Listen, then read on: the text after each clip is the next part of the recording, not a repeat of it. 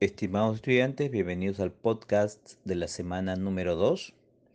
Esta semana número 2 ya se empezó a abordar aspectos relacionados a la fase de formulación e inversión y fase de formulación de proyectos, ¿no? Fase de formulación y diseño de proyectos que, em, que es una etapa previa, ¿no? Es una etapa de preinversión que tiene una serie de eh, fases ¿no? Una de las primeras fases que hemos abordado, por ejemplo, la identificación de proyectos.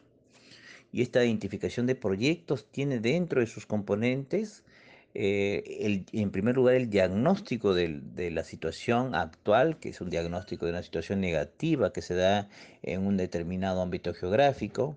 Y esto, este diagnóstico sirve para eh, elaborar ¿no? esta herramienta importante que es el árbol de problemas. ¿Qué es el árbol de problemas? Ya lo hemos identificado en la sesión. Es un modelo, es una herramienta que permite establecer las causas principales para que se genere un problema identificado, ¿no?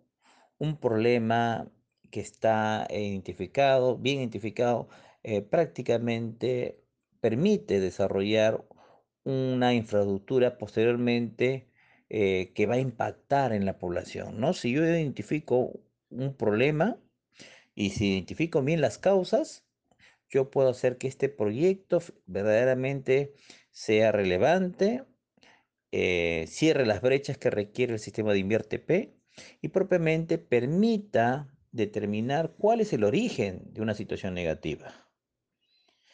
Este árbol de problemas, como ya se lo señalamos, tiene en su raíz las causas, ¿no? Hay causas directas, en primer lugar, y hay causas indirectas, ¿no? Que es el origen de las causas directas.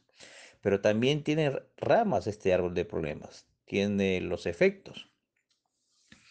Tiene los efectos eh, directos, ¿no? El problema tiene efectos directos y también tiene efectos indirectos o de segundo orden.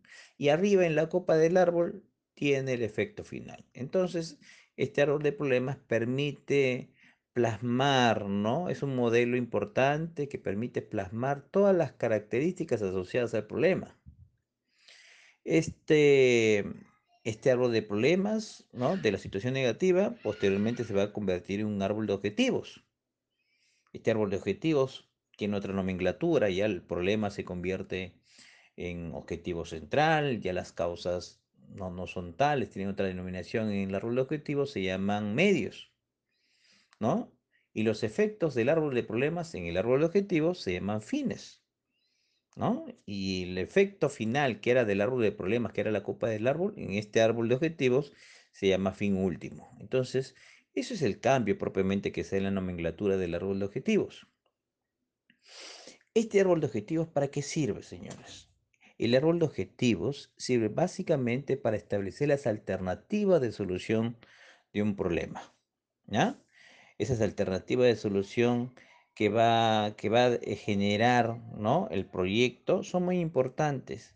Y si el problema está bien identificado y si las causas están correctamente identificados, lo más probable es que la alternativa de solución que se genere sea la idónea. ¿no? Esta alternativa posteriormente va a ser evaluada con los criterios que, que se desarrolle para los proyectos sociales o económicos, como es el, valor actual de costos del PAC o ver el costo de efectividad, ¿no? Son uno de los indicadores con el cual se evalúa. Muy bien, estimado estudiante, complementando el presente, no te olvides de revisar la actividad de la presente semana y cumplirla. Nos vemos en la sesión número 3.